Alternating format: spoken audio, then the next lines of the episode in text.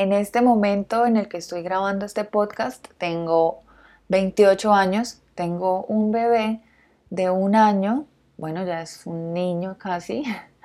Em, y pues mi historia, para resumirles un poquito, es que decidí tener un bebé que no había planeado, pero que llegó a mi vida como un regalito que tenía Dios para darme.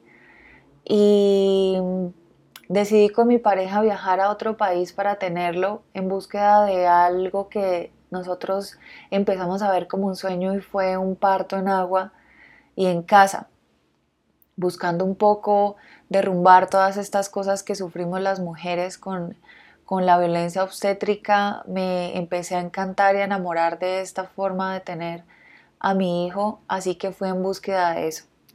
¿Qué pasó? Durante todo este camino y todo este proceso, en este episodio se los cuento. Esto es Historias del Nacimiento, un podcast de la joven madre.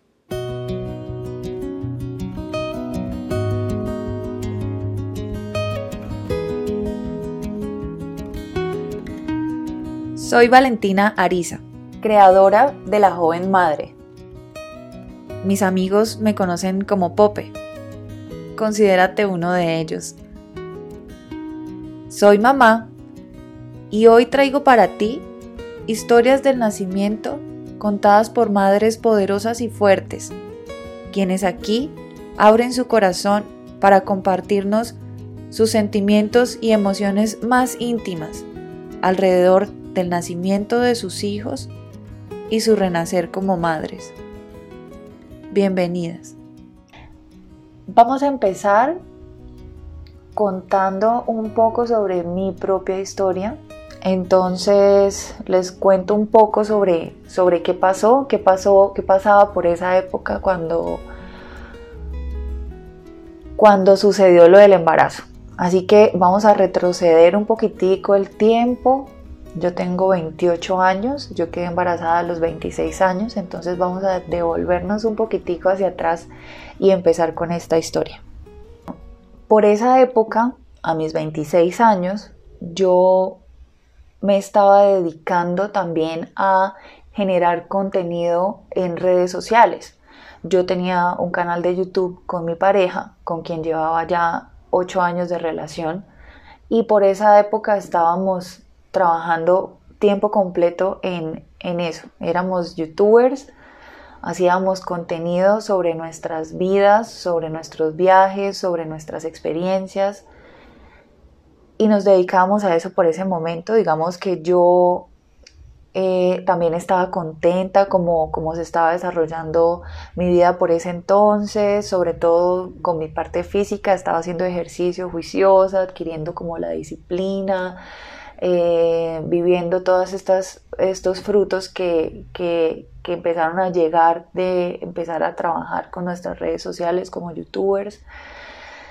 Y y pues digamos que en cuanto al embarazo, yo pensaba en, ese tema con miedo, yo pensaba en ese tema con, con temor y yo pensaba que yo no quería tener hijos, yo, yo por lo menos no en esa época. Mi pareja sí me manifestó muchas veces que él sí quería tener, él lo decía también muy tranquilamente, no había ninguna presión ni nada por el estilo, pero sí él lo decía muy tranquilamente, yo sí quiero tener hijos, tengamos hijos, y me lo decía así muy natural.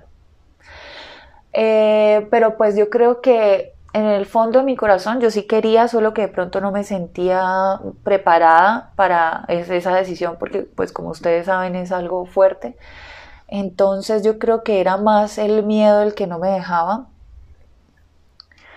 Yo venía de cuidarme con inyecciones eh, de, anticonceptivas durante varios años y me cansé ya de aplicármelas, me cansé de lo que eso sentía que, que me afectaba un poco en ciertas cosas, quería probar si esto realmente era lo que me afectaba tal vez hormonal, tal vez en mi peso, tal vez en, en ciertos, algunos estados de ánimo, que yo siempre he sido, pues digamos que en cuanto a eso, controlada, pero, pero pues quería probar y duré un tiempo sin, sin, sin cuidarme de esta forma, yo empecé a utilizar el método del ritmo y con eso duré yo creo que un año. Y pues bueno, yo tenía esta aplicación muy buena que se llama Flow, con la que FLO, con la que yo controlaba mi ciclo. Yo siempre he sido una persona súper eh, súper regular.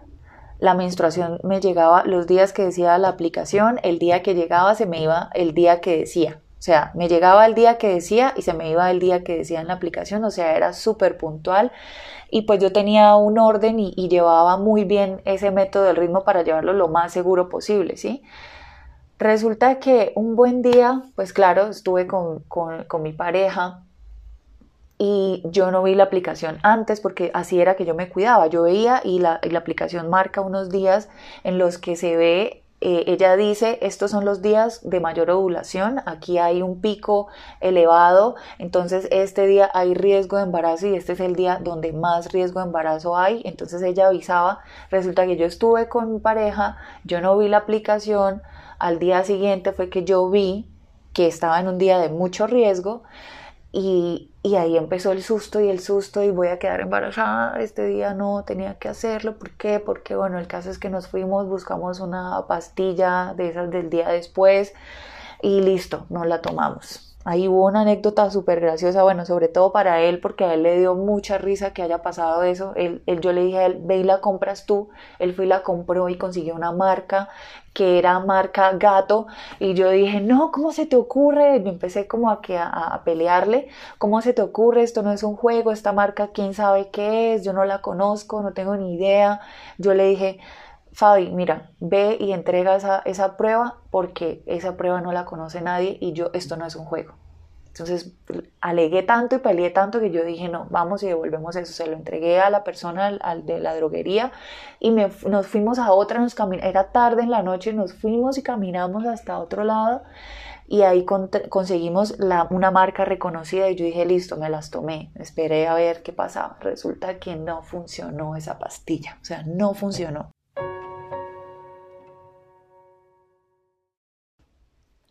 Fue así como quedé embarazada, como quedamos embarazados y aunque no funcionó la pastilla y aunque nuestro hijo no fue planeado, lo recibimos muy bien, lo recibimos muy contentos.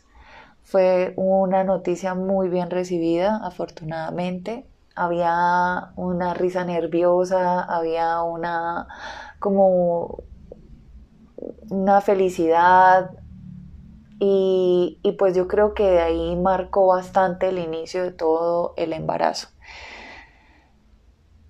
El papá siempre estuvo al tanto de todo, el papá siempre estuvo al tanto de que yo le decía, llevo tantos días de retraso, tantos días, hasta que ya finalmente decidimos ir a hacernos una prueba y la prueba pues dio positiva. Todo este proceso nosotros lo mostramos en nuestro canal de YouTube, como cómo nosotros eh, nos dimos cuenta al momento exacto en el que yo vi la prueba y se las mostré a, él y él ve que sale positiva y todo eso está en nuestro canal de YouTube. Eh, fue muy emocionante y, pues da una sensación como de incertidumbre, como entre miedo y felicidad, pero finalmente fue algo muy lindo. También eh, empezamos a, a decírselo a nuestra familia a través de sorpresas y cosas también muy lindas que también quedó registrado ahí mismo. Y toda la familia lo asumió muy, muy bonito. Yo entre mis, entre mis emociones empecé a escribir un diario de mis emociones, en, la, en donde yo empecé a escribir como para, para sacar todas estas cosas, preguntas de la vida que me empezaron a surgir, de entender qué pasaba con mi cuerpo, de lo que se venía, de, de si me sentía hoy triste o si me sentía preocupada, empezar a soltar todas estas emociones en un diario que empecé a hacer en, en mis documentos de Google. Y pues bueno, fue muy rápido, eh, anunciamos, creo yo, como a los dos meses, tres meses más o menos, toda la familia estaba muy contenta, todos estaban muy felices, pero hubo algo que, que, que pues mm, estaba como toda esta emoción de felicidad porque venía este primer bebé, pero nosotros con mi pareja empezamos a, a ver que, que queríamos irnos del país, queríamos irnos del país y tomamos la decisión de viajar de, de ir a tener a nuestro bebé en otro país, porque sentíamos en gran parte que si lo, lo teníamos en Colombia, que es el país de donde somos, nos íbamos a quedar allí y nosotros ya teníamos esa, ese gran anhelo de salir a explorar otros lugares y de no quedarnos ahí para siempre. Entonces hubo esa presión por parte de nosotros, nos propusimos irnos del país, tenía en ese entonces ya cinco meses de embarazo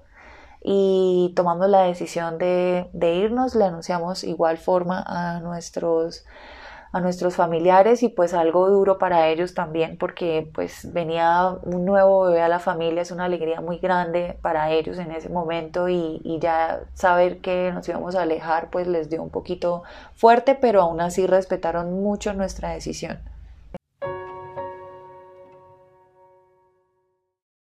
Y pues bueno, esta fue una de las decisiones o de las cosas importantes que tuvimos en cuenta para irnos pero hubo otra también más importante aún y fue em, la, la, la búsqueda de la forma en cómo iba a nacer nuestro hijo. Así que en todo este tema de empezar a conocer qué pasaba en mi cuerpo, qué pasaba con los nacimientos, las cesáreas, el parto, todo eso empecé a entenderlo y poco a poco fui llegando a la información del parto natural y del parto en agua. Para mí el parto natural era una cosa imposible, ¿sí? Para mí era demasiado increíble de, imaginar, para mí era una imagen sangrienta, dolorosa, imposible, traumática, horrenda de las mujeres y estaba muy alejada de eso, ¿sí? Entonces para mí la primera opción de una vez fue cesárea. Obviamente yo no voy a sufrir cesárea. Eso fue lo que yo pensé. Pero al darme cuenta e ir investigando sobre la realidad de las cosas, lo, lo, que es natural, lo que no es natural, la cantidad de cesáreas innecesarias que se practican, la falta de empoderamiento de las mujeres, la falta de educación, la falta de ética en el personal médico, en las clínicas, en los manejos, en los procedimientos, me di cuenta de la violencia obstétrica, me di cuenta que existía el parto humanizado y empecé a llegar a toda esta información divina hasta que llegué a un video que me impactó tanto y me marcó tanto, que fue a esta mujer teniendo a su bebé en, una tina, en un espacio súper hermoso, decorado lindísimo, flores, velas, lucecitas, estaba el esposo, estaba la familia, habían más hijos de ella viendo, metidos dentro de la tina, y yo empecé a ver eso como, como, como la, la, la cereza del, del helado, del pastel, como que ¡ah! Ya después de construir toda esta información que recibí, que quiero tener un parto natural, que quiero que sea respetado, que quiero que, me, que, me, que, que se respeten mis decisiones, encontré esta forma de tener a los hijos en un parto en agua y en casa y la encontré muy bella, la encontré muy linda y yo dije yo quiero eso para mí. Hago una breve pausa comercial para decirte que quiero ayudarte a congelar la grandeza de este acto de amor a través de un video hecho especialmente para ti, donde documentaré tu transición del embarazo, nacimiento y primeras horas de vida de tu bebé. Con mi cámara registraré ese momento preciso en el que tu bebé dará su primer grito de vida y tú renacerás al mundo, esta vez como madre. Para más detalles, escríbenos a nuestro perfil de Instagram, arroba la joven madre. Allí también encontrarás contenido útil para tu proceso durante la maternidad. Ahora tenía que empezar a buscar la forma de cómo iba a tener a mi hijo. Entonces le compartí mi deseo a mi pareja, a Fabián, y él me apoyó completamente, estuvo completamente de acuerdo. Él también eh, hizo parte de esa decisión. y estuvo muy contento. Empezamos luego a, revisar opciones en Colombia que no nos, nos satisfacían completamente lo que queríamos. Y encontramos en México, en Estados Unidos, en Canadá, en diferentes países esas opciones que se podían hacer, solo que eran costosas. Y en México se, se adaptaba muchísimo a lo que, al presupuesto que nosotros teníamos las facilidades también, como les decía, de un nuevo país, un viaje, implicaba muchos cambios, entonces vimos en México también muchas, muchas más oportunidades que nos facilitaban poder tanto hacer este cambio drástico de vida como, como obtener lo que queríamos, que era el nacimiento de nuestro bebé de esta forma. Así que así fue como decidimos que Ciudad de México iba a ser el lugar a donde íbamos a, a tener a nuestro bebé. Teníamos cinco meses de embarazo, así que adelantamos nuestro baby shower y que también fue la revelación de sexo de nuestro bebé. Íbamos a tener un niño, cosa que fue demasiado impactante porque en mi casa somos ocho mujeres desde, o sea, creo que nunca habíamos tenido un niño alrededor. Mm, crecimos sin, sin papá, entonces no había como esa figura de niño en, o masculina por ningún lado.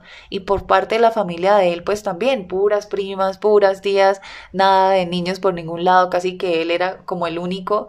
Y, y fue una noticia muy bien recibida también, una felicidad sobre todo para mí grandísima porque yo sentí que me gané la lotería con eso. Creo que las, las posibilidades de que fuera un niño eh, no sé, las sentía imposibles y pues me gané la lotería según yo. Teníamos un perrito, tenemos un perrito, un gatito con los que vivíamos allá y pues ellos eran parte de nuestra familia también. Nosotros decidimos agarrar maletas y viajar tanto con el perrito, el gatito, Fabián y un bebecito de cinco meses en mi panza. Así empezó esta travesura, esta travesía, esto es lo que muchos le llaman una locura y que siendo honesta a este punto de mi vida tal vez lo he llegado a pensar que sí fue una locura. Mi relación en este embarazo conmigo misma y con lo que me estaba pasando fue muy linda desde el comienzo me venían muchas dudas, me cuestionaba mucho, muchas cosas, empezó como todo este tema emocional, toda este, esta crisis existencial, este shock existencial que puede generar un embarazo y un cambio tan, tan repentino y, y todo lo que conlleva la grandeza de tener o de traer vida. Yo empecé a sentirlo muy internamente, a conectarme con, con conmigo misma, con una persona que yo nunca había conectado con una persona que yo no conocía de mí y empecé a irme hacia lo más profundo de mi ser y ver muchas emociones muy lindas, muy puras, muy amorosas acerca de esto. Yo tomé la decisión desde el comienzo de de, de, a pesar del susto, no iba a pensar en el susto, yo iba a pensar en que iba a estar feliz y que iba a recibir a mi hijo de la mejor forma, en, en, que ya me sentía preparada, que yo podía asumir este reto, que yo podía asumir esta responsabilidad y que esto había sucedido por mi responsabilidad también entonces asumirlo desde esta parte de conciencia me ayudó muchísimo a, lidiar un poquito con esas inseguridades o esas preocupaciones que normalmente surgen durante un embarazo. Por otro lado, em, con mi pareja también hubo una muy buena comunicación, hubo un feeling muy lindo respecto a esto. Con mi familia también tuvimos ese apoyo. Así que todo alrededor del bebé no era más que amor y buenos deseos y buena energía.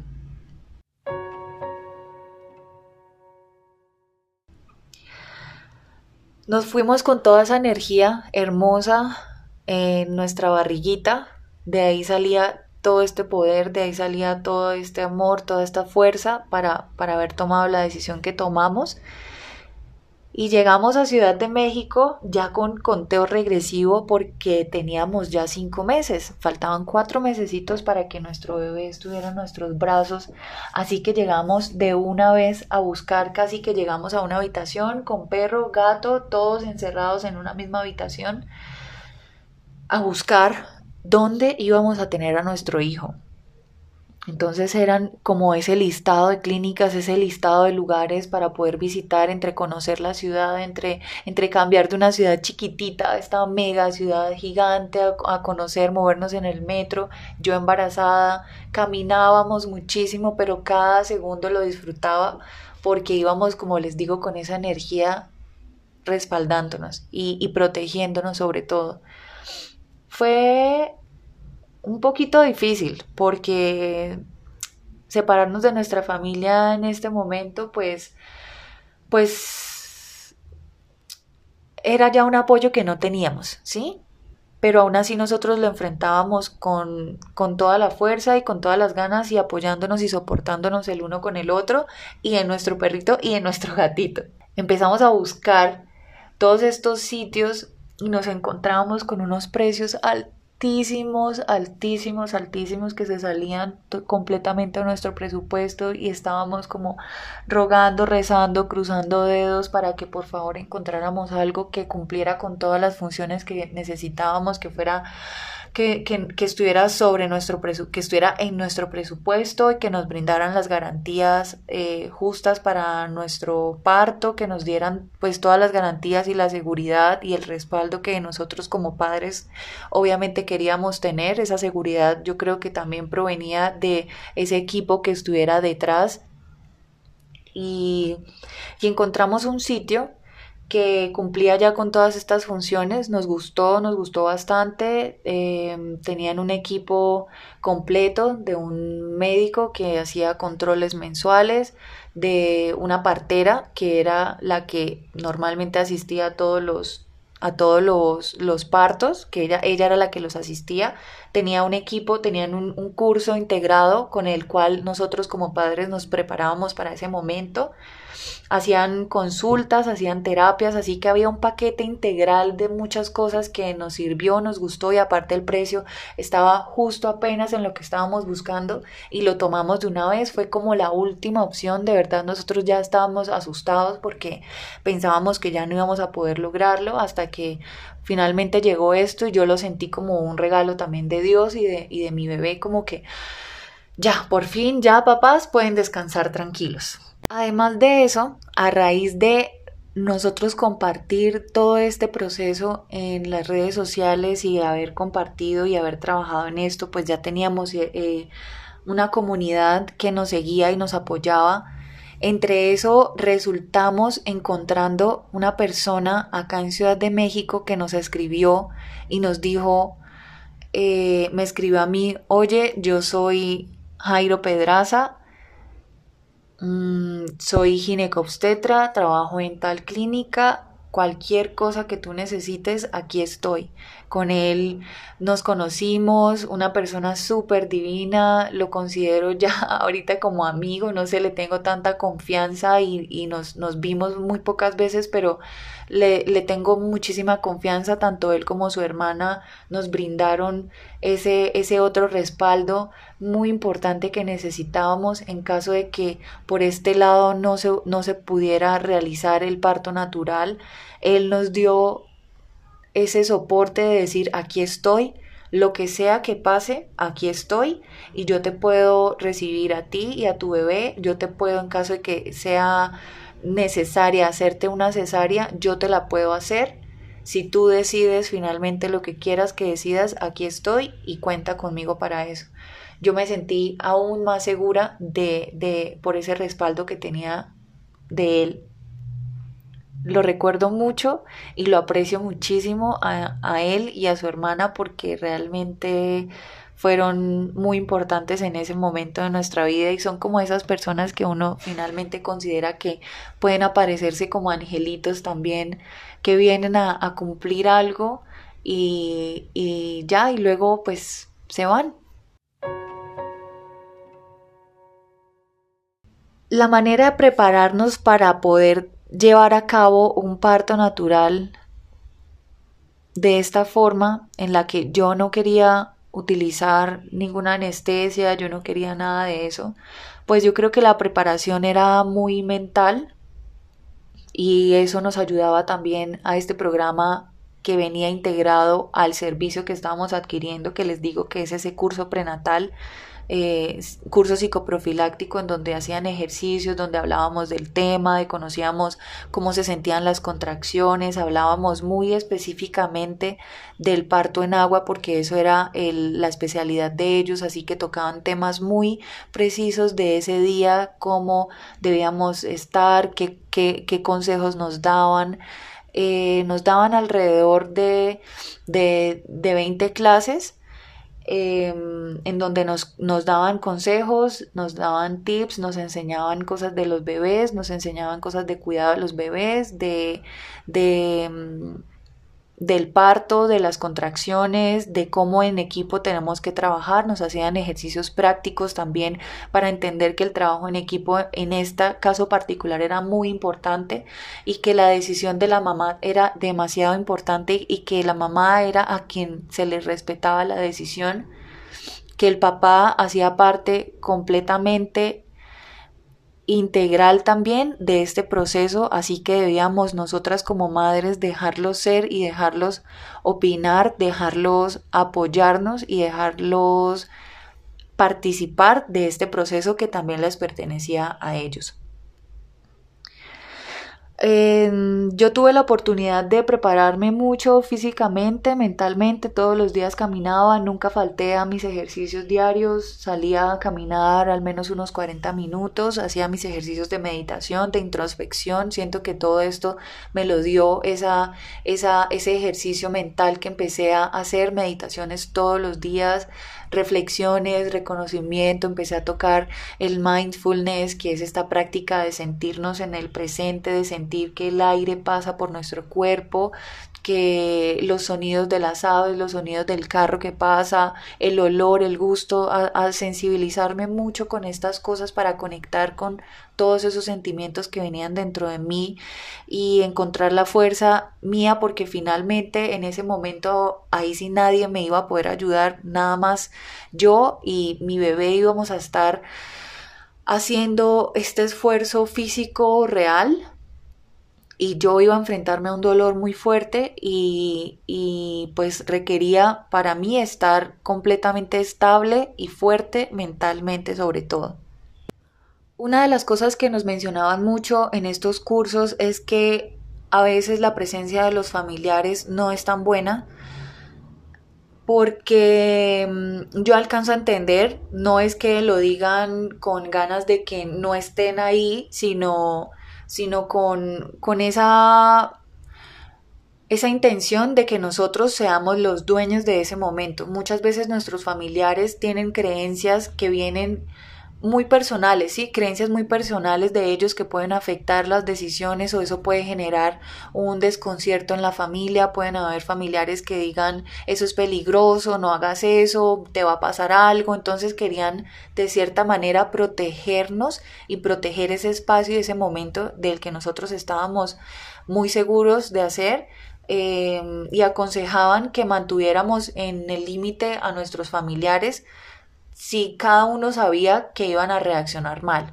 En nuestro caso, nuestros familiares sí tenían esas creencias también, al igual que nosotros, que eso era peligroso, que eso era de pronto antihigiénico, que eso debía ser un proceso clínico, medicalizado, que tenía que ser bajo el cuidado de un médico, que si no, que si era una partera, pues era riesgoso. Entonces, todas estas creencias yo también las entiendo por parte de los padres y de los familiares, porque pues yo aún así también la, tal vez la, la llegué a pensar. Pero se me hace que con la educación hacia ellos, eh, uno puede romper esas barreras también y hacerlos parte e incluirlos en, ese proceso también. Nuestros padres todos son eh, mm, digamos que entienden y respetaron muchísimo esa decisión, así que fue tema de informarles con propiedad, con firmeza lo que queríamos hacer y contarles y sobre todo explicarles de qué se iba a tratar. Entonces eh, eh, recibí la noticia, la sorpresa, porque nosotros estando aquí en México, pues dijimos a nosotros, pues no tenemos familiares, no tenemos casa, nosotros pensábamos tenerlo primero en una clínica, o sea que fuera en agua, pero en una clínica con la que ellos tenían convenio, pero habían muchas mamás que los tenían en la casa y durante las clases llegaban con sus hijos dando testimonio de que lo habían tenido en sus casas y que todo había sido perfecto. Finalmente pudimos conseguir un espacio, el lugar donde estábamos viviendo se dio, nos dieron eh, el, aval para nosotros poder tener a nuestro bebé ahí, eh, porque nosotros vivíamos rentados en renta en una habitación de un DEPA compartido con con un chico. Y imagínense todo, todo ese susto como de que será que sí nos dice que sí. Y todo eso fue un riesgo que nosotros nos íbamos tomando. Igual, en caso de que no se pudiera, pues nosotros teníamos claro que lo íbamos a hacer en la clínica. Pero esa seguridad que nos daban los papás que llegaban contando ese, ese testimonio, pues nos hizo pensar, no, de una, hagámoslo en la casa y vamos por eso y vamos a lograrlo.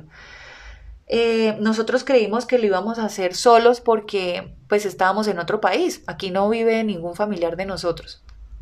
Entonces recibí esta sorpresa de una de mis hermanas y de mi mamá diciéndome que iban a venir y que iban a asistir el día del parto. Pues obviamente los partos tienen una fecha probable, cualquier día puede ser el día del parto, entonces era como que, como que, ok, bueno, si vienen, bien, me, me gusta muchísimo que puedan venir, estaba súper contenta de que, de que vinieran, sobre todo yo pensaba en el después del parto, porque ahí sí sentía yo como que quería ese, ese apoyo en cuanto a cómo funciona un bebé y qué tengo que hacer y, cuando, y cómo me adapto, entonces sentir que ellas iban a estar ahí ayudándome me dio esa, esa, esa alegría que yo no, no pensaba recibir, yo no sabía que ellas venían.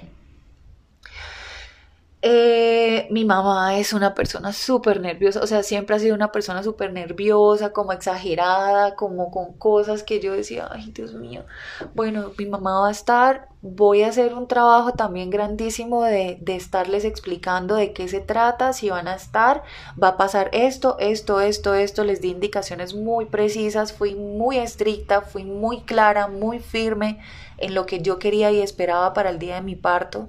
Yo les decía en pocas palabras, si ustedes se van a asustar y si ustedes van a hacer caras de preocupación, por favor no estén, por favor no vengan, por favor váyanse.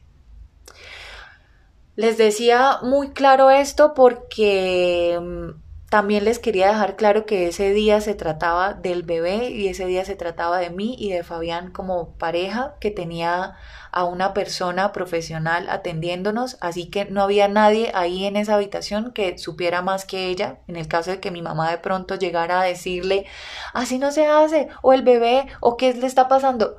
Todas estas intervenciones yo le pedí a mi mamá que por favor no las hiciera, que evitara decir una palabra. O sea, creo que sí fui muy estricta en ese sentido para que, para que entendiera las razones y para que entendiera lo serio y lo importante que era para mí ese momento. Entonces, ya finalmente cuando mi mamá entendió, ya luego hablábamos con más naturalidad, bueno, mami, muchas gracias, yo quiero que me acompañes, estoy muy feliz, de verdad para para mí compartir con mi mamá ese día fue algo que yo no esperaba que fuera tan importante, ¿sí? Yo yo lo veía como les dije como un apoyo más después de, pero al haber vivido ese día ahí, fue muy, muy gratificante. Entonces yo le decía a mi mamá, bueno, mami, me va a alegrar muchísimo que tú estés acá, ya sabes qué hacer, por favor, yo les pedía no me miren, no me hagan caras de preocupación, simplemente estén ahí poniendo toda su mejor energía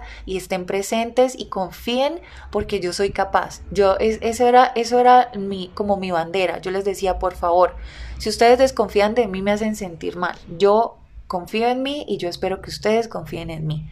Y la única condición para que ustedes estén ahí es esa, que respeten el espacio, ustedes no están acá, o sea, ustedes están en cuerpo, pero ustedes no pueden intervenir en absolutamente nada. Así que yo les estaba pidiendo algo muy fuerte también, pero me tocaba ser así de, fuerte y de firme para que se entendiera ese mensaje que yo quería mostrarles. Obviamente ellas tenían sus preocupaciones y sus cosas, pero pues bueno, entendieron.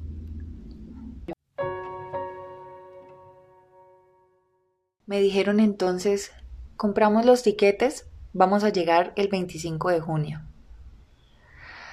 Bueno, mi hijo estaba, la fecha probable de parto era para el 30 de junio, así que ustedes pueden ver que estaba muy cerca a ese día del parto, 25 de junio, le faltaban nada más 5 días. Em, y ya estábamos casi al final, rondando ya la final, las últimas semanas. Esa ya era mi semana 39. Se aproximaba la fecha de llegada de ellas, que era igual a la llegada de Máximo. El ambiente por esas últimas semanas ya se sentía, la verdad, un poquito más tenso, más preocupante. Yo estaba teniendo un poquito más de presión, más ansiedad. Me estaba sintiendo a veces también un poquito triste porque pensar en, en que esta, este ciclo del embarazo iba a acabar me, me daba tristeza, soy honesta, estaba siendo muy feliz con mi bebé en mi barriguita, la conexión que yo sentía con él era tan, tan íntima, tan propia, tan mía, y todo lo que estaba surgiendo alrededor de ese momento, me sentía en una cápsula de amor flotando por todo el mundo. Y sentía como, como ese rebosada de, de amor y, quería mantenerme así. Entonces ya saber que mi bebé iba a nacer pues me generaba, además de la ansiedad que eso da, de, de, ya la preocupación de cómo, cómo hago para cuidar a mi bebé, la lactancia, bueno, la organización de todo, pues era el despedirme de eso. Fabián ya estaba también muy ansioso. Él ya decía, eh, que ya, ya quería, que ya quería, que ya quería ver al bebé, que ya quería ver al bebé, que por favor, que ya, que ya quería que naciera. Y resulta que pues yo decía, no, yo voy a esperar a que a que venga mi mamá y a que venga mi hermana. Ese va a ser mi, mi programación ahora en este último momento para que se tarde el parto hasta que lleguen ellas. Y yo me programé y yo pensaba, bebé, le decía, le hablaba muy, también muy segura, bebé, espérate, por favor, yo te pido que te esperes, eh, te lo pido, vamos a esperar a que llegue la abuelita, vamos a esperar a que llegue la tía, yo sé que tú puedes esperar un ratito más, ya vas a poder salir, yo te amo, te adoro, pero me comunicaba con él de una manera también muy linda, pero ya diciéndole, espérate, también. Le decía, espérate, espérate, espérate. Entonces yo me programé y justo llegó la fecha del 25, la, fecha de que llegaban mis familiares, mi hermana y mi, y mi mamá, y ese día viajó solo mi hermana porque mi mamá tuvo problemas para viajar, no pudo viajar, dejó el pasaporte, todo preciso, lo que, lo que no tenía que pasar pasó, recibí esa noticia fuerte también, pero asimismo la asumí y pensé, ok, esto ya no va a ser así. Ya no va a estar mi mamá presente en esto. Este cambio tan repentino me bajó un poquito la energía, pero sin embargo yo sabía que lo importante era lo que iba a pasar conmigo y con mi bebé, así que también solté ese sentimiento, por más que fuera fuerte para mí, lo solté y dije, bueno, ahora sí, mi mami ya no va a estar, ok. Mi hermana venía de camino, estaba triste, estaba llorando porque mi mamá no había podido venir, pero dijo también, yo estoy aquí para ti, traigo, ella venía con cosas para el bebé, entonces dije, ok, listo, me voy a concentrar en lo que me tengo que concentrar y que mi mamá por favor trate de solucionar y trate de volar cuanto antes. Claro, estaba la presión de Fabián también, la presión de todo, ya estaba en la semana 39.2. 39 Llegó mi hermana y esa misma noche empecé a sentir un dolor en la barriga. Eran las 2 de la mañana. Me levanté una vez más una de esas tantas veces que una mamá se puede llegar a levantar cuando está ya de nueve meses de embarazo. Pesada, cansada, con dolor de espalda y con un dolor intenso en mi estómago. Pensé que tenía que ir al baño porque ese dolor y esos cólicos del estómago me hicieron pensar que algo me había caído mal. Así que fui al baño y regresé a la cama. Apenas estaba cerrando mis ojos y volví a sentir este cólico intenso en mi estómago. Así que volví al baño, pero esta vez no pasó nada. Así que regresé a la cama. Cuando estaba en la cama, volví a sentir este cólico intenso. Ahí pensé, esto no es nada del estómago, esto no es nada relacionado con la comida, estos son contracciones. Terminaba de pensar en eso y ya me estaba dando otro cólico, muy fuerte. Y ahí como que me salí de mi cuerpo y empecé a verme y me dije a mí misma, Pope, ya llegó el día. Máximo, que es el nombre de mi hijo, ya van a nacer y ya estás en trabajo de parto. Este es el día. Yo me vi emocionada, me vi asustada, me vi un poquito preocupada, pero pero estaba riéndome de la felicidad porque ya iba a ver a mi hijo y que ya llegaba por fin ese día que yo estaba esperando y, y, ese día que yo estaba esperando para demostrarme que yo iba a ser capaz de hacer ese esfuerzo que yo me prometí hacer. Y el dolor era tan fuerte que, que no me dejaba dormir. Desde las 2 de la mañana estuve despierta sin pegar el ojo hasta todo el día. Inmediatamente me di cuenta de que lo que estaba pasando no era un dolor de estómago, sino que eran las contracciones. Desperté a Fabián. Yo creo que ya ya viene máximo. Estoy sintiendo dolores muy fuertes en la barriga. Y él me empezó a preguntar, ¿cómo te sientes? ¿Cómo estás? ¿Qué necesitas? ¿Qué quieres? Y yo le dije, tranquilo, tú por favor sigue durmiendo, porque esa era una de las indicaciones también que nos daban, como mientras no haya necesidad de sobrelimitarnos innecesariamente, pues tratemos de descansar. Entonces yo le dije a él, sigue durmiendo, descansa porque más tarde él era el que iba a hacer también mucho esfuerzo organizando muchas cosas. Entonces ya teniendo eso claro, yo dije, no te preocupes, estoy bien, voy a empezar a, contar las contracciones tenía una aplicación de las contracciones en mi celular ya descargada y empezaba a contarlas. Empecé a contarlas, a contarlas, a contarlas, a contarlas, cuánto duraba y con qué frecuencia se iban presentando. Y yo nunca en mi vida había sentido un dolor así de fuerte. Mm, dicen que se asemejan mucho a, a los cólicos de la menstruación, pero yo nunca había sentido cólicos de menstruación. Y estos dolores eran fuertes y cada vez se iban poniendo más y más y más y más y más intensos. Mi mamá no había llegado. Y yo pensaba mucho en mi mamá. Había logrado conseguir un vuelo y estaba viajando en ese momento.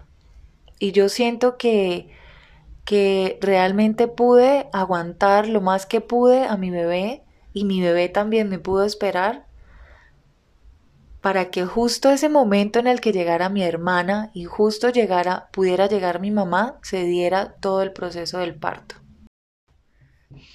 Ya eran las 10 de la mañana, yo no había dormido absolutamente nada, aparte estaba con una emoción que si no era por las contracciones, la emoción no me dejaba dormir. Estaba recostada, cada vez que podía cerraba los ojos y trataba de descansar, pero aún así el dolor no me dejaba dormir.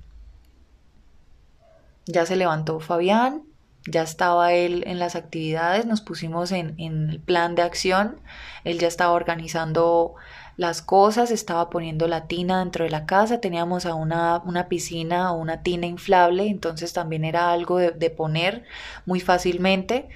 Mm, aún no la iba a llenar, solamente la estaba instalando. Em, estábamos decorando el espacio también porque así como ese video que yo vi al comienzo, yo quería flores, quería decorar, yo había estado trabajando en unas carteleras que yo había hecho con el nombre de mi bebé, en unos pompones de papel que yo misma hice con mis propias manos, aprendí a pintar como cositas en acuarela, súper todo preparado para la decoración de ese día fuera tal cual como yo la quería. Mi hermana me acompañó también a comprar algunas cosas en la, en la plaza de mercado. Nos fuimos a dar una vuelta para llevar las contracciones un poco, comprar lo que necesitábamos, fruta, lo que yo iba a comer, mm, flores y todo eso para ir preparando. Y mm, llamé a la partera Llamé a la partera, la partera estaba muy pendiente de qué era lo que yo necesitaba, cómo estaba y que más tarde venía a revisarme porque pues hay que dejar que avancen las contracciones. Cuando ya hubiera una frecuencia un poco más regular, ella venía a revisarme. Mientras tanto, ella solamente estaba haciéndome seguimiento por teléfono y yo tratando de descansar. Fabián estaba al pendiente de cualquier cosa que yo necesitara, preparaba comida, un juguito, me fue, me compró una copita de vino, me compró un vino y me tomé una copita para ver si podía dormir, me puso una música de meditación y yo traté de descansar durante un tiempo mientras se daban las contracciones y cada vez sentía el día sentía los pies fríos, las manos frías, como cuando uno tiene un día así eh, en, en las que uno está muy eh, tal vez la energía bajita y me sentía como el día un poquito nublado y me empecé a sentir una pequeña tristecita en mi corazón. Mi mamá nada que llegaba y yo pensaba en mi mamá.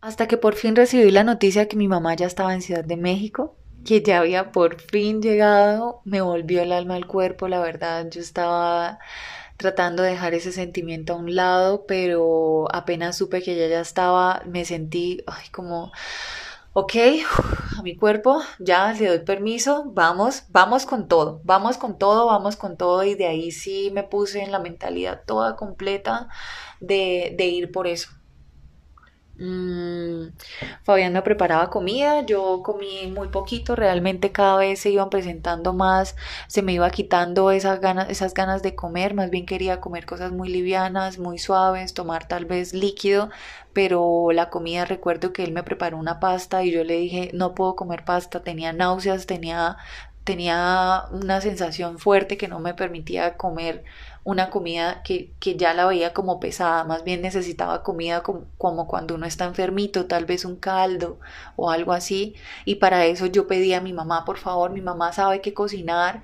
Yo le decía a él, yo quiero que tú estés pendiente de mí y de, y de lo que está pasando. Yo no quiero que tú estás, estés haciendo nada más. O sea, ya decoramos, ya arreglamos, por favor quédate conmigo y solo quiero que estés conmigo porque un momento en que uno estaba haciendo una cosa y, y, el otra, y él tratando ya de hacer comida, y yo lo veía como con esa ternura y tan divino, y, y, y acompañándome y haciendo todo lo que estaba en, su, en sus manos para satisfacer esas necesidades mías, pero yo ya sabía que mi mamá estaba ahí y yo quería que ella se encargara, además que ella lo iba a hacer mejor, entre comillas, porque pues hay una comida como más, más apta para ese momento y, yo pensaba, y él también sabía que la función de él era ya estar conmigo. Entonces ya hubo un momento del día en el que nos dispusimos ambos a estar juntos y allá soltar esas necesidades también y, yo poder estar tranquila con él. Él se acostó conmigo un rato,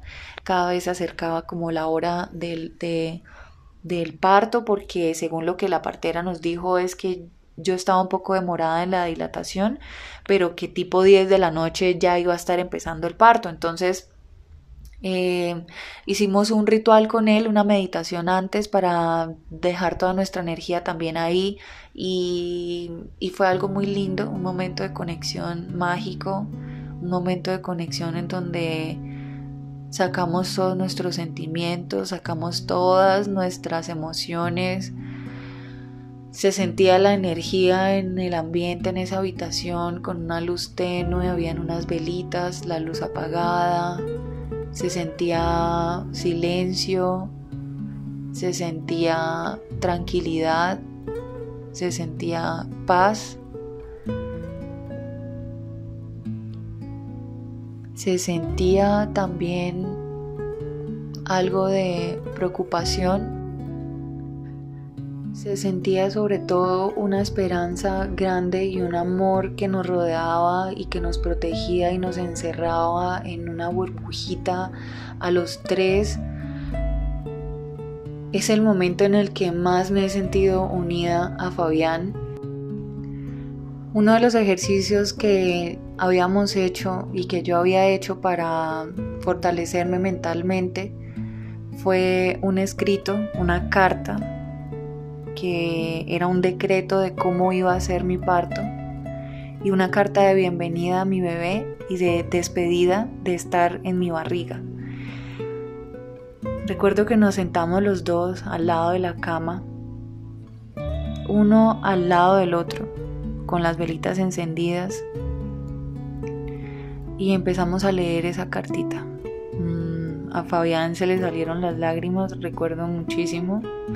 A mí se me quebraba la voz también, porque estábamos logrando ese sueño que nos habíamos planteado y porque eran muchas emociones encontradas.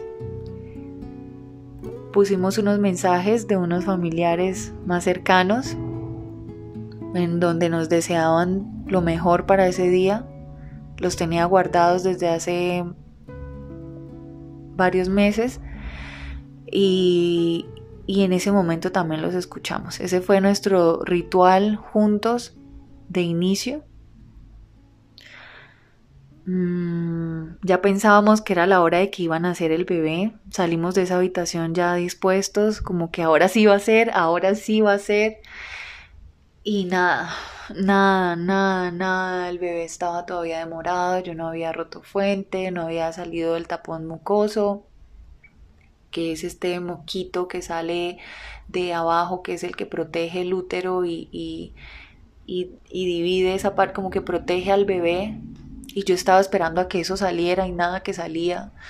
Eso era una indicación de que, de que ya estaba la dilatación aún más avanzada y que ya iba a, casi a nacer el bebé. La partera nos dijo, no, todavía no es hora. Es decir, yo llevaba desde las 2 de la mañana a, ah, sufriendo contracciones, con dolor, tratando de llevarlas de la manera que podía, haciendo bailecitos, movimientos circulares, agachándome, haciendo todos los ejercicios que yo ya había venido practicando, cantando en mi cabeza, juntándome con, con Fabián, con mi hermana también, sobre todo había una conexión muy fuerte con Fabián, yo solo quería y solo pensaba en él y, y estar los dos. Eh, él siempre estaba detrás mío, apoyándome, abrazándome, dándome su mano. Yo tenía que agacharme constantemente para que al agacharme y pasar la contracción agachada, el bebé iba bajando y encajándose más. Entonces esto lo tuve que hacer muchas veces, casi todas las contracciones las pasaba agachada y aparte que el dolor disminuía. Entonces él estaba detrás soportándome todo el tiempo, me ayudaba a levantar. Entonces ya fue desgastante desde las 2 de la mañana no, no poder dormir bien, no poder descansar bien. Ya eran las 10 de la noche y que la partera nos hubiera dicho todavía no estás lista. Fue como un bajón de energía otra vez y habíamos salido dispuestos y el bebé todavía no quería, no quería bajar ella me dio una opción de que podía hacer una maniobra de tal vez ayudarme si yo estaba muy cansada a acelerar un poco el proceso, pero de acuerdo a los mismos principios que ellos practicaban y a ellos los mismos principios que ellos nos inculcaban, eh, teníamos que dejar esperar, eh, dejar que el bebé decidiera en qué momento saliera y en qué momento bajara, así que yo trataba de sostener y de contener mi energía al máximo cuando podía descansar, descansar lo que más pudiera para volver y retomar energías y darle el curso natural al parto como venía presentándose. Las pulsaciones iban bien, la frecuencia iba bien, eh, yo me encontraba bien, todo el tiempo me hacían eh, me tomaban el pulso, estaba ella pendiente de cómo, me, cómo iba yo y cómo estaba el pulso del bebé, los latidos y todo iba bien, así que no había afán realmente más que una que fuera decisión mía de acelerar ese proceso. Y ella me dijo, opciones hay, o que esperes o adelantamos. Y Fabián dijo, yo, yo quiero, yo quiero que sea ya pero finalmente él mismo también dijo, no, esperemos y yo también dije, esperemos, yo quiero que sea lo más tranquila posible. resulta que pues bueno, yo pasaba esas contracciones en el inodoro, en una silla, eh, sentada, acurrucada como pudiera, acostada, era el peor de todos los dolores, así que yo no me acosté nunca. Hubo un momento en que empezamos a llenar la tina con agua tibia y yo las contracciones ya se sentían un poco más fuertes y frecuentes y yo me senté en la tina porque no había podido dormir y en la tina me quedé profunda, me quedé dormida, sentada en el agüita calientita, las contracciones se detuvieron, se fueron apaciguando, apaciguando al punto en el que yo ya no sentía ya casi que nada y en un momento ya me desperté, ya era madrugada, eh, yo había estado dormida un buen tiempo, las contracciones iban más lentas, así que yo vi que eso estaba retrasando aún más el proceso y dije, tampoco es bueno quedarme acá, así que le dije a Fabi, salgámonos de la piscina, necesito estar afuera para que las contracciones continúen y se vuelvan más frecuentes. Efectivamente, inmediatamente salí, el dolor comenzó otra vez más, más intenso, más intenso, más intenso. Yo ya no, para mí era, era un dolor muy fuerte que sentía en la parte del sacro, del hueso sacro, en la espalda. Necesitaba que todo el tiempo él me estuviera masajeando, frotando esa parte porque lo sentía muy intenso. Eh, el tapón mucoso por fin salió y en ese momento ya dije, ya, ya me di cuenta de que ya estaba en ese casi que el proceso de expulsión del bebé, que ya casi iba a venir. Entonces la cosa se puso más intensa, el dolor se puso más, más, más intenso, ya empecé a ver cómo me bajaba un poquito de sangre y cómo todo se iba volviendo más real y más fuerte, así que el ambiente se iba sintiendo más, más pesado. Hago esta breve pausa para recordarte que la vida en sí es un milagro, que cualquier dificultad por la que estemos pasando como madres, en cualquier etapa en la que nos encontremos, en nuestro interior encontraremos la fuerza necesaria para sobrellevarlo. Nuestros hijos quienes están gestando en nuestro útero o aquellos que ya han nacido, incluso nosotras mismas. Todos somos un milagro de vida. Era de madrugada, afuera estaba todo oscuro, en la sala estaba la piscina, estaba la decoración, estaba el espacio preparado para traer a mi bebé, estaba mi perrito esperando muy pacientemente en un rincón mientras veía que pasaban cosas, pero él no sabía muy bien qué era lo que pasaba, solamente estaba atento mirando desde un rinconcito, analizando y viendo también con una especie de preocupación de que algo estaba pasando ahí. Estaba mi gatito en las escaleras, arriba, mirándonos desde arriba, presente también, sabiendo que algo estaba pasando y que él debía estar ahí.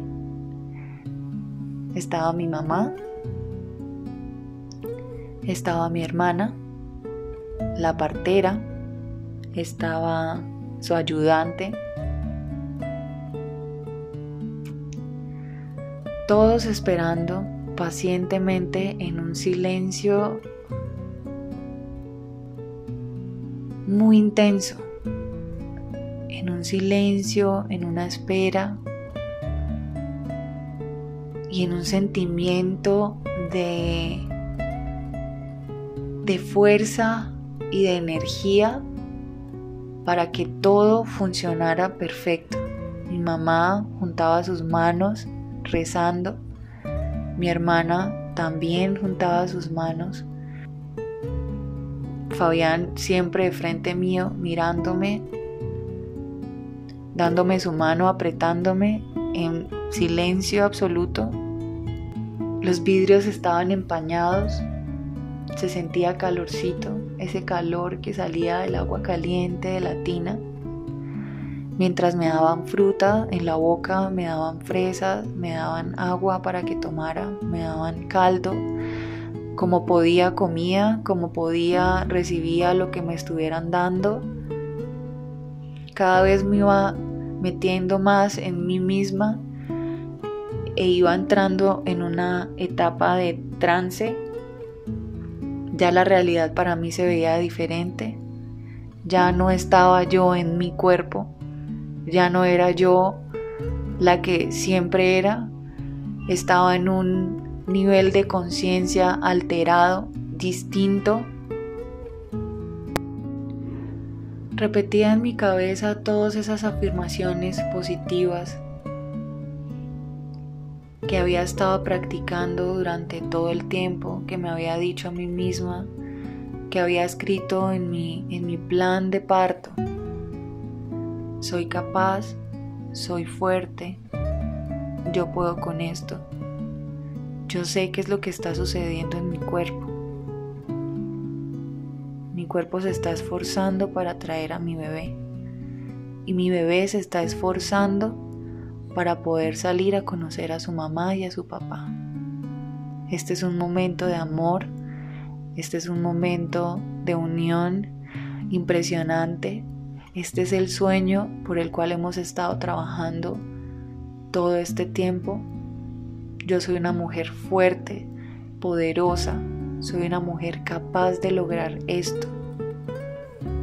Las contracciones son un paso más para que mi hijo venga. Las contracciones van a traer a mi bebé.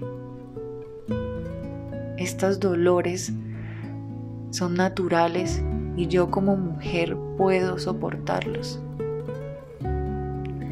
Todas estas cosas las repetía en mi cabeza, las interiorizaba, respiraba, recordaba que lo más importante era la respiración, así que respiraba, me concentraba en mi trabajo, me concentraba en mí, entendiendo lo que pasaba en mi cadera, cómo se abrían los huesos poco a poco cómo los músculos de mi vagina se iban abriendo también y que era natural y que por ahí, por ese canal perfecto, iba a nacer lo más preciado y lo más hermoso de mi vida que iba a ser mi hijo. Todos los murmullos, todos los susurros, por más pequeños que fueran, los escuchaba intensamente en mis oídos. Llévale agua, por favor tráele una toalla para secarle el sudor. ¿Quieres algo? ¿Quieres tomar algo? Me decía mi mamá, hablaba la partera, decía, denle tiempo, denle espacio, aléjense, vengan, tóquenla. Todas esas cosas, esos pequeños susurros alrededor yo los escuchaba y los entendía a la perfección. Los escuchaba en mi oído. Sentía demasiado todo lo que estaba a mi alrededor. Mi mirada ya estaba perdida. Yo siento que estaba en yo, siento que estaba en 20 sentidos, así de fuerte se sentía cada sensación, el agua caliente, lo que sentía en mi piel, lo que sentía en mi corazón. Abría los ojos y veía a Fabián de frente mío. Veía a mi perrito mirándome fijamente, esperando, a mi gatito mirándome fijamente y esperando. Veía a mi mamá con sus ojos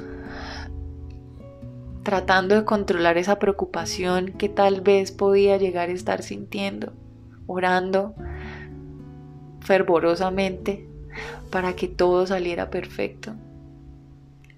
Mientras tanto mi hermana grababa y le bajaban algunas lágrimas. Eran las 7 de la mañana. Era verano y a las 7 de la mañana en Ciudad de México en verano el cielo todavía está oscuro. apenas va aclarando.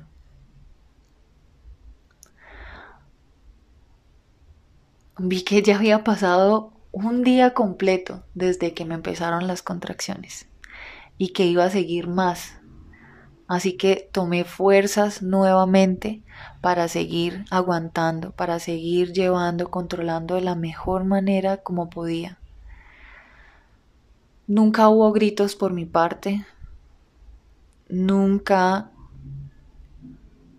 lloré, nunca manifesté miedo, nunca manifesté pánico, siempre hubo un sentimiento de seguridad en mí que no me llevó nunca a pensar nada malo, no me llevó nunca a pensar que no era capaz. Nunca se me cruzó por mi cabeza ningún pensamiento de ese tipo. Por el contrario, eran solo pensamientos positivos de poder, de que soy capaz. En ese momento llegó un amigo nuestro que también cuando llegamos a Ciudad de México fueron él y su familia un apoyo también muy grande, una persona con una energía espectacular a quien, a, a quien admiro y a quien queremos también mucho por su forma de pensar, por su forma de, de hablar, por su forma de actuar, Felipe Delgado. Él llegó con su cámara también, nos iba a ayudar a grabar. Yo por supuesto quería grabar ese momento para tenerlo eternamente Quería guardar ese momento para toda mi vida, congelarlo en un video en el que yo pudiera verlo todas las veces que quisiera y poder volver a esa memoria y poder volver a ver cada detalle, un día verlo por una razón, otro día verlo por otra razón, otro día verlo por otra razón y así verlo todas las veces que yo quisiera. Quería documentar el momento que yo consideraba que para mí era el más importante de mi vida y contamos con el apoyo tanto de Felipe como de Vanessa. Ambos grabaron nuestro parto. Hicieron unas tomas espectaculares de todo el proceso, de cómo lo estábamos viviendo, qué estaba pasando. Cada vez estaba más cerca de que naciera mi hijo. En ese momento eh, ya las contracciones eran más seguidas, la partera ya me daba indicaciones, yo recuerdo que ella me daba indicaciones y yo las seguía a la perfección, yo estaba atenta a lo que ella me dijera que debía hacer, me indicaba cómo respirar mejor, así que yo le seguía las, las instrucciones, respira 1, 2, 3, 4, sostén y así era la manera correcta de llevar las contracciones. Ella me decía cuándo sostener el aire, cuándo soltarlo, me daba indicaciones también muy precisas y eso me ayudaba en el momento de los pujos porque los pujos eran fuertísimos para mí, me hacían sentir esa, esa necesidad de pujar que le cambia a uno la voz, le cambia a uno la cara, le cambia todo. Era una fuerza tan grande que se sentía en mi interior el, el útero contrayéndose que ya, ya mi bebé estaba saliendo y estaba muy muy, cerca de poder nacer. Entonces eran unos momentos determinantes en donde ella me decía, necesito que estés atenta, ya estás cansada y quiero que por favor empecemos la, la, tu bebé ya va a nacer, necesito que por favor estés respirando, sígueme en la, en la, respiración, sosténla, bótala y así vamos pasando las contracciones. Fabián ya estaba conmigo dentro de la tina, ya veía como todos se iban acercando a mí y eso me hacía notar que, que algo ya estaba pasando más allá. En, en, en mi vagina yo sentía un calor, un ardor grandísimo, intenso, que se conocía como el aro de, de fuego es ese ardor cuando ya el bebé está coronando, eh, indescriptible, es un ardor muy fuerte, una incomodidad muy fuerte, tú no sabes si quieres hacer pipí, tú no sabes si quieres hacer popó, es algo que que es incómodo, realmente más que dolor es una incomodidad muy grande. Y como les decía, el cansancio pues ya estaba haciendo de las suyas, yo ya estaba muy agotada bastante, yo sentía también mucho calor, empecé a sentir calor, calor en mi cuerpo, estaba sudando, tenían que limpiarme el sudor, así como si fuera en un ring de boxeo, yo me sentía dando todo de mí, cada contracción se sentía como un como un nuevo round en donde tenía que volver a empezar y después de haber dado todo de mí tenía que volver a dar todo de mí. Era bastante fuerte, pero estaban todos cerca de mí apoyándome y ya diciéndome, ya viene, ya viene, ya viene, ya lo vemos, está ahí, se, te ve, se le ve el cabello, ya se le ve el cabello. Y mi bebé ya estaba a punto de nacer.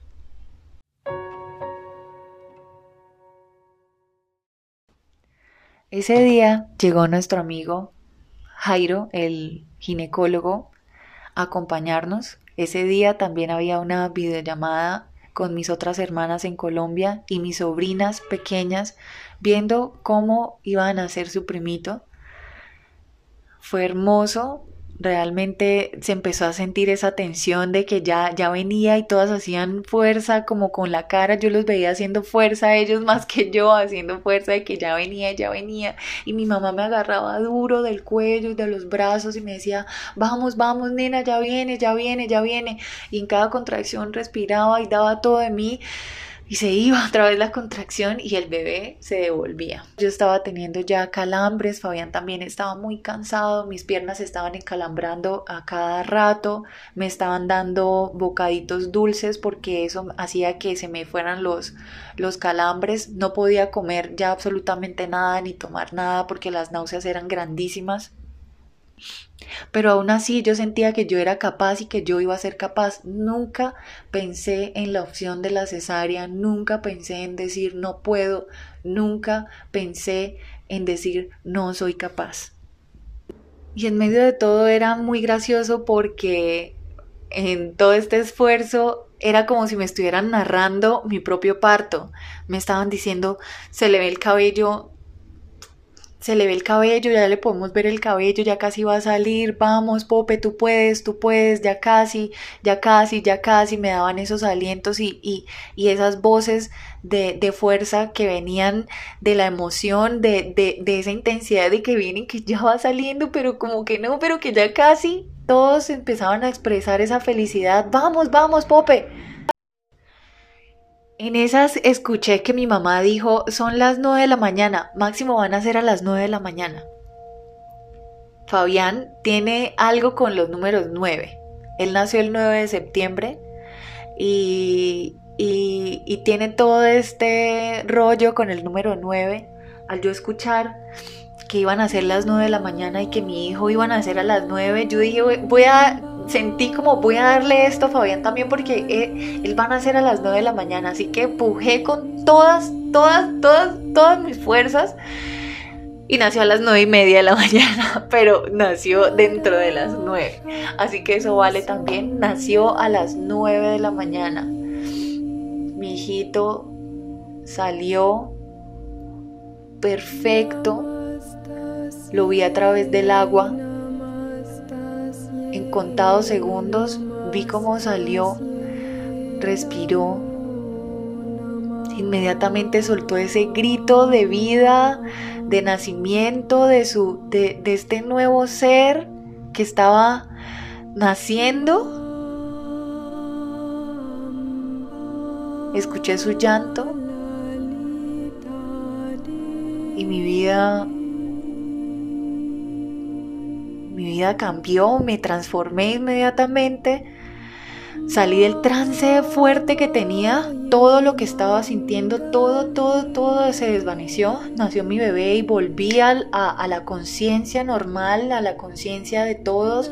Me desperté, ya no estaba en ese sueño, ya no estaba en ese trance, ya estaba observando y viendo lo que estaba pasando con claridad. Mis ojos ya tenían más luz, ya tenía más la mirada más presente y empecé a ver a mi hijo empecé a ver a Fabián alzando a su bebé y viéndolo atentamente. Y ver cómo ese pequeño cuerpecito había salido de mi ser fue muy extraño para mí. En cuestión de segundos pasó estos pensamientos por mi cabeza en el que en el que lo sentía muy extraño para mí. Yo conocía a ese bebé que estaba dentro de mi pancita, pero este cuerpecito nuevo que nunca había, había visto antes era tan nuevo para mí, tan extraño y tan desconocido, que me sentía asustada en ese instante y en ese segundo. Inmediatamente me lo dieron, lo toqué y sentí que era mi bebé, que por fin lo estaba conociendo, que lo estaba tocando que su cuerpecito se sentía grasoso, suave, resbaloso. Sentía mucho su cabellito, la, la forma de su cabeza y lo miraba tan extrañada de entender y de ver lo que había creado y lo que se había formado dentro de mi cuerpo y dentro de mí Puedo decir que logré el sueño más grande de mi vida en ese momento, aun cuando yo nunca pensé en tener un hijo, mi hijo se convirtió en el sueño más grande de mi vida. Pudimos cortarle el cordón dentro de la tina, su papá le pudo cortar el cordón dentro de la tina los tres juntos Apenas nació Odín, mi perrito, vino y me besó y me lamió y batía la colita y entendía por fin qué era lo que estaba pasando. Él también expresó su felicidad, él también expresó esa emoción que estaba sintiendo de que en su familia había pasado lo que había pasado. Y todos celebramos en ese momento.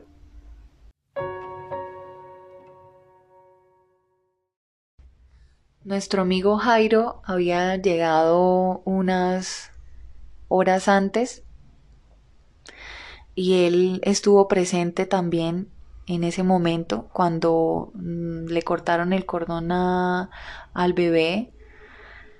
Él estuvo presente en todo el proceso, estuvo dándonos también esa seguridad de que todo estaba saliendo bien. Él desde su experiencia como médico, acompañando a la partera con su experiencia como partera estuvo presente en el alumbramiento, que es la salida de la placenta, en el proceso de, la salida del bebé me desgarré y él fue quien me suturó. Mientras eso pasaba, a mi bebé lo vestían, lo cambiaban, lo pesaban, le tomaban los exámenes, todo dentro de la casa, dentro de mi habitación.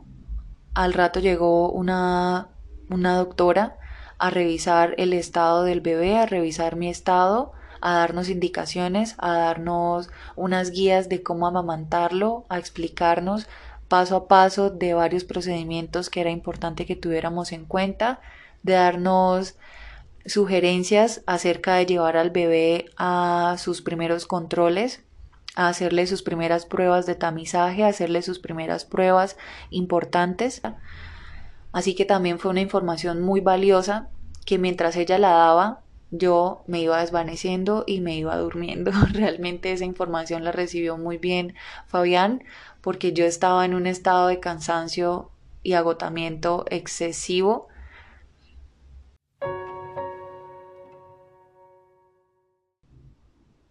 La placenta cuando salió, nos la pusimos en la cara como una mascarilla.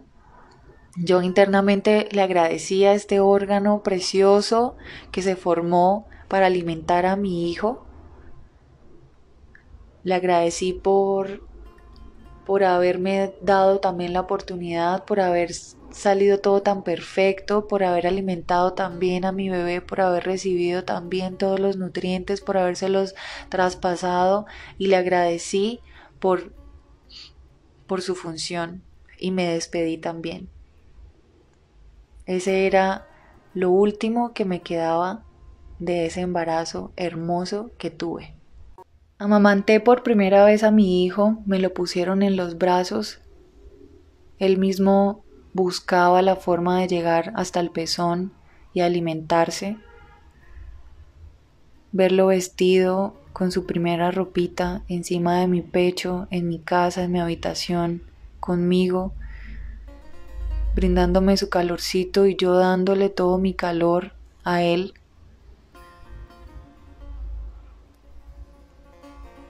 dándole esas primeras gotitas de leche, el calostro que, que lo iban a alimentar y con toda mi energía y mi disposición diciéndole que iba a ser la mejor mamá que podría llegar a ser mi mejor versión se la iba a dar a él y mi compromiso por encontrarme con él y por conocerlo, por amarlo, por entenderlo, por leerle sus señales, por dar todo de mí para darle lo mejor a él. De mi posparto tengo que decirles muy resumidamente que fue difícil, que sufrí varios episodios de tristeza profunda. Estuve muy adolorida, tanto físicamente como espiritualmente. Entré en otro shock existencial fuerte de mi vida, enfrentando todo este proceso. Independientemente de que el parto haya sido perfecto para mí, mi posparto no fue tan perfecto. Y eso nos engrandece aún más conocer estas historias después de. Esta historia del posparto se las dejo para otro capítulo para no hacer eterno este episodio. Y en general tengo que decir que es lo mejor que me ha pasado realmente haber tenido a mi hijo de esta manera y haber, haberme convertido en mamá fue lo mejor que me pasó. Sin duda repetiría esta manera de traer a hijos al mundo, me parece hermosa y para mí funcionó perfecto, así que lo repetiría sin duda alguna. Siento que se cumplió ese sueño de mi vida. Eh, más allá de cómo haya sido el parto, es lo que representó para mí llegar hasta ese punto y poder lograrlo, sentir que me inspiró tanto, que me cambió la vida, me cambió el pensamiento, me cambió mi forma de ver todo, me cambió tantas emociones, me puso en, en, una intención de volverme mejor persona. No solo lo que dice el parto como tal, sino todo el proceso alrededor de. Siento que para mí, más allá de lo bonito que fue, significaba mucho más darle la importancia al nacimiento, darle esa importancia a ese nuevo ser que yo había decidido traer al mundo, que merecía respeto, que merecía amor, que yo como mujer, como madre, también merezco ese mismo respeto y también merezco ese mismo amor. Yo quería demostrarme y quería ir en contra de todo ese maltrato que como mujeres hemos tenido que soportar durante tantos años, de esa violencia obstétrica a la que hemos sido sometidas, de cambiar esa historia y de cambiar el rumbo de los nacimientos, y de ser nosotras quienes nos apoderemos de ese momento. Quería demostrarme que puedo, que soy capaz y que si yo puedo, todas podemos apropiarnos de ese momento. No pretendo que todas las mujeres quieran lo mismo ni que quieran hacerlo de la misma forma. Respeto profundamente las decisiones de cada una, si quieren con cesárea, si quieren con anestesia, si quieren en una clínica, si no creen en el parto natural, si no creen en este parto en agua. Respeto profundamente cada una de las decisiones y justo eso es lo que quiero que ustedes entiendan, que no importa cuál sea la forma, siempre y cuando sea la forma que ustedes quieran, que se les respete esas decisiones que se le respete este proceso que es tan íntimo y tan único de nosotras. Quiero decir que estoy de acuerdo con el apoyo de profesionales de los controles médicos, de los controles mensuales, de las ecografías, de los exámenes. Estoy apoyo completamente eso. Esto no se trata de un acto irresponsable, por el contrario, es un acto de amor y de cariño que yo quise expresarle a mi bebé, pero siempre tuve claro que todos los exámenes y todas las cosas que debía hacer que estuvieran dentro del marco de, de, tanto lo que yo buscaba como lo que se necesita para garantizar la salud del bebé y mía se mantuvieran. Siempre busqué esas garantías de salud. Todo lo que estuvo en mis manos lo hice y lo cumplí. Y yo creo que una de las partes para hacernos respetar es devolverle esa importancia al nacimiento y es informarnos y saber las cosas que nosotras como mujeres que vamos a parir o que vamos a tener a nuestro bebé queremos y las cosas que no queremos. Si bien yo quiero una cesárea, yo quiero que mi cesárea sea lo más humanizada posible, que a mi bebé lo traten con respeto, que a mí me traten con respeto, no quisiera recibir comentarios ofensivos de parte del personal médico, no querer que me hagan tactos innecesarios, que me maltraten, que me traten como una persona más, que no respeten que este es un momento único de mi vida, irrepetible y que es muy importante para mí. Así que este es el mensaje que yo finalmente quiero dar. No importa cómo suceda, no importa cómo sea, pero que ustedes tengan muy claro qué es lo que ustedes quieren y qué es lo que no quieren y qué es lo que no van a permitir. El nacimiento de un bebé no siempre depende de nosotros la forma, son ellos quienes deciden cómo nacer y las cesáreas existen realmente para ayudarnos en ese sentido. Existen para facilitarnos ciertas condiciones que pueden llegar a surgir durante el proceso. Así que es una herramienta también que considero un procedimiento que considero también muy valioso y muy importante, muy, muy importante que salva vidas y que efectivamente tenemos que utilizarla. Y yo hago un llamado para que sea un, procedimiento que se tome de una forma más consciente. Quiero devolverle la importancia a nuestros nacimientos para darle más significado y más valor a un momento tan determinante como es el nacimiento de un nuevo ser humano. De aquí yo siento que se despliega un sinfín de sentimientos de respeto y de amor hacia ese nuevo ser que, que merece por el hecho de existir ya y sobre todo porque nació por decisión nuestra. Gracias por acompañarnos hasta el final de este episodio. Espero que te haya ayudado y que lo hayas disfrutado. Si conoces de alguien a quien le puede servir, compártelo. Te esperamos también en nuestras redes sociales. Nos puedes encontrar como arroba la joven madre y arroba pope arisa.